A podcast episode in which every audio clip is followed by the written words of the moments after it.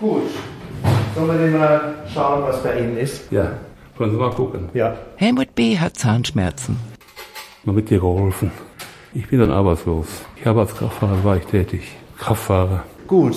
Ich muss das jetzt hier mal eben vor. Dr. Hans Ritzenhoff klopft an einen Wurzelrest und hält die Betäubungsspritze bereit. Ja. Also ein Zahn völlig abgefault, den man dann auch nicht mehr sanieren kann. Und das muss dann eben entfernt werden. Ja. Der 77-jährige Zahnarzt im Ruhestand behandelt in der Hagener Sozialeinrichtung zweimal in der Woche unentgeltlich seine Patienten. Wohnungslose, ehemals Wohnungslose und Menschen, die am Existenzminimum leben. Bundesweit ist die Kombination von Zahnarztpraxis und Sozialtreffpunkt eher die Ausnahme, obwohl offensichtlich Bedarf vorhanden ist.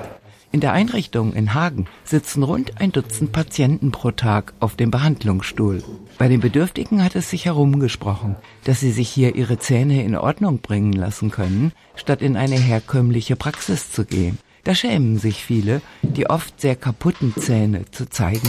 Gut, gucken wir mal, dass wir das nochmal so ein bisschen Ja, ja, ja. auf Zack bringen, sag Ja, ich ja, mal. ja, ja, ja. Dankeschön, Herr Doktor. Der Zahnarzt nickt freundlich.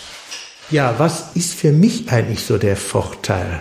Zweimal in der Woche früh aufstehen, ich stehe nur um 5 Uhr auf und ich muss ja auch mit dem Zug hierher fahren, eine Stunde. Aber irgendwo gibt das so einen gewissen Drive, wie man so schön sagt. Das gibt auch so eine gewisse Freiheit, so eine innere Freiheit, dass man irgendwie was macht, wo man nicht sagt, so, da musst du aber jetzt dein Frühstücksbrot mit verdienen mit der Krankheit dieses Menschen da. Und das gibt so eine schöne Freiheit, ne? Und das passt zu mir. Das habe ich gerne. Gut. Weil Man sieht natürlich schwierige Fälle, wie wir normalerweise nicht sehen würden an unserer Universität, zum Beispiel extrem zerstörte Zähne oder auch schwierige Patienten, mit denen man umzugehen lernen muss. Das Besondere an der Zahnarztpraxis ist, dass hier Studierende der Universität Witten-Herdecke ein Praktikum absolvieren. Gerade am Anfang war es sehr erschreckend, die schlechte Mundhygiene, die massiven Belege, die schlechte Ernährung und eine gewisse Egalheit gegenüber dem Zustand seines Gebisses. Zum Teil war natürlich auch ein Ekel, als man gesehen hat, wie schlecht die Mundhygiene ist. Und es war zum Teil wirklich abstoßend, aber mittlerweile hat man sich dran gewöhnt. Zweimal in der Woche können sie Erfahrungen sammeln. Spritzen aufziehen, Löcher ausbohren, Zähne ziehen. Solche intensiven Praktika sind für angehende Zahnärzte an staatlichen Universitäten nicht vorgesehen. Henrik Rübesamen und Simon Peros sind im neunten Fachsemester. Bei mir war das so, als ich zum ersten Mal hier war, war der allererste Patient jemand, der Zahn, der musste gezogen werden und natürlich hat mir da schon die Hand ein bisschen gezittert.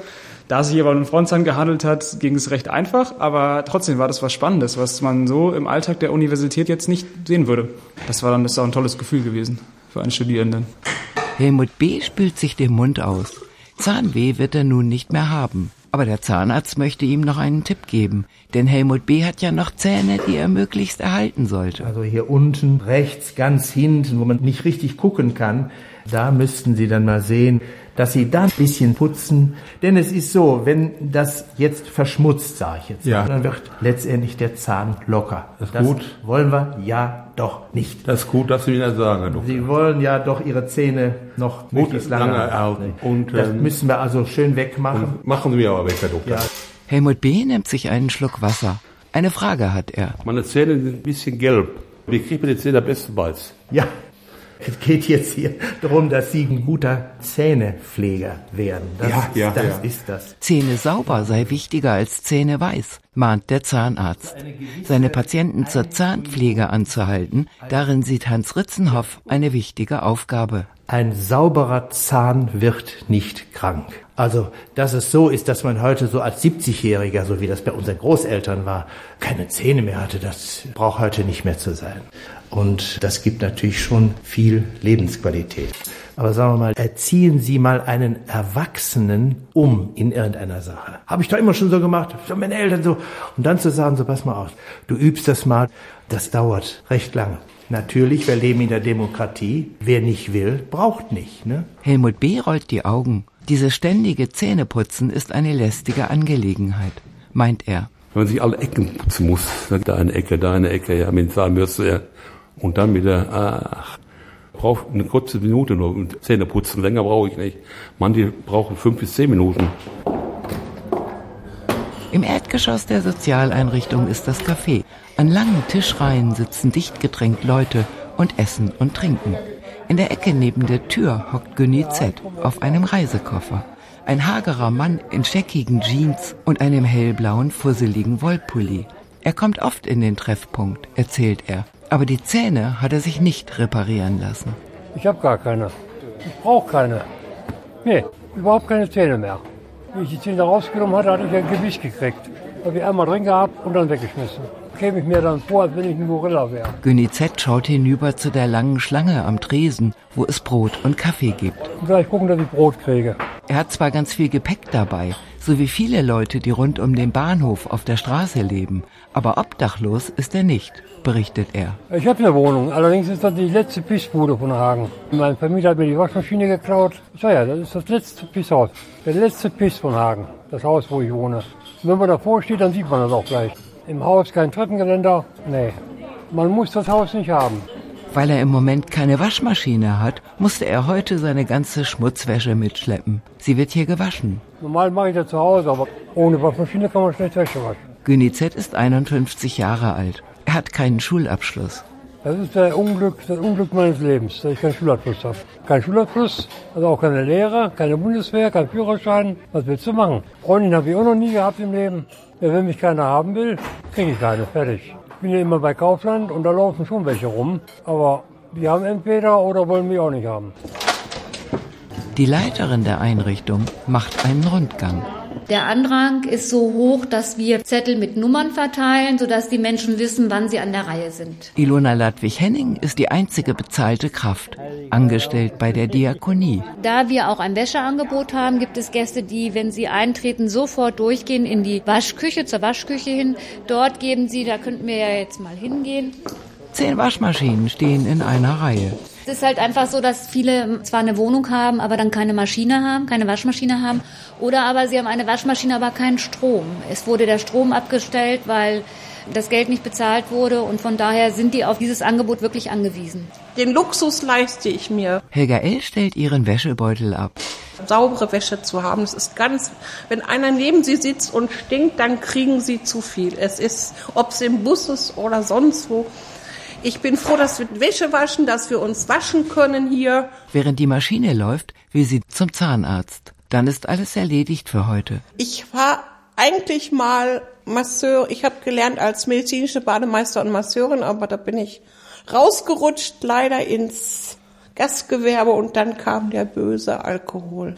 Die ganzen Jugendlichen nehmen ja ihre Drogen, die nehmen keinen Alkohol mehr. Da sind die Drogen alle aktuell und ich mag keine Drogen, ich bin nur mal altmodisch. Aber jetzt will ich das nicht mehr. Es geht mir auf meinen Magen, auf meinen Geist und ich versuche davon loszukommen. Die Gesundheit ist natürlich sehr wichtig, dass die noch da ist. Ich sehe meine Nachbarin, die ist 91. Die hat jetzt die Grippe überstanden, die ist jetzt am Feiern gewesen und vielleicht schaffe ich das. Helga L. streicht sich die Locken aus der Stirn und zuckt mit den Schultern. Früher war sie mittendrin im schönen Leben und heute will sie auch nicht aufgeben. Ich war früher viel unterwegs. Ich habe mir London, Paris alles angeguckt. Das ist alles Vergangenheit und in Hagen gucke ich auch viel an. Ich fahre immer mit dem Bus. Die Busfahrkarte muss ausgefahren werden. Man weiß bestimmte Orte, wo man billig essen kann. Überall an jedem Ort gibt es einen Sozialpunkt, wo Sie essen können und dann können Sie dort hingehen. Es gibt so Stellen, die sprechen Sie alle untereinander so weiter. Ja, da gibt's Frühstück, ja, da gibt's Mittagessen. Und da können Sie jeden Tag irgendwo essen gehen. Sie können fünfmal in Wuppertal essen, wenn Sie wollen. Mir hängt das jetzt mal manchmal zum Halse raus. Das ganze Ruhrgebiet habe ich abgeklappert. Man muss sich beschäftigen. Fragen Sie mal jemanden, der den ganzen Tag zu Hause rumsitzt, da kommen Sie in einen Tran rein. Der, der führt nur nach unten. Koyano S. aus dem Kongo hat eine Zahnfleischentzündung. Da muss der Zahnstein entfernt werden. Er ist schon fünf Jahre in Deutschland und seitdem arbeitslos. Ich suche Arbeit. Ich kann arbeiten, helfen in der Produktion. So, dann mache ich mal in den Zahnstein noch ein bisschen weg. Koyano S. kneift die Augen zusammen. Ob er sich regelmäßig die Zähne putzt, will der Zahnarzt wissen. Zweimal die Tag, morgen und Abend auch. Da gibt es Patienten, die sind in einer Gesellschaft aufgewachsen, wo die zahnärztliche Versorgung so ein bisschen im Argen liegt. Das heißt, sie sind das nicht gewöhnt wie bei uns, dass alles schön durchsaniert wird. Dazu haben die kein Geld, die sind zu arm dazu. Die haben das Problem, wie kriege ich meine Hütte dicht, wenn es regnet. Das interessiert die nicht, ob da ein Wurzelrest irgendwo im Mund ist.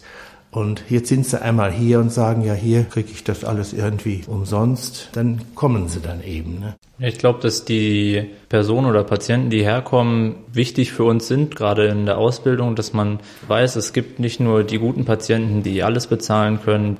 Das ist eigentlich eine super Erfahrung für uns. Henrik Rübesamen, der Student im Praktikum, will in der Zahnarztpraxis für Bedürftige nicht nur fachliche, sondern auch menschliche Erfahrungen sammeln. Und das soll auch so sein, erklärt Ilona Ladwig-Henning, die Leiterin der Sozialeinrichtung. Die sehen da auf einmal Menschen, die ungepflegt sind und Menschen, die die Krätze haben, also auch teilweise Erkrankungen, die beim normalen Allgemeinmediziner gar nicht mehr auftauchen. Da lernen die sehr stark.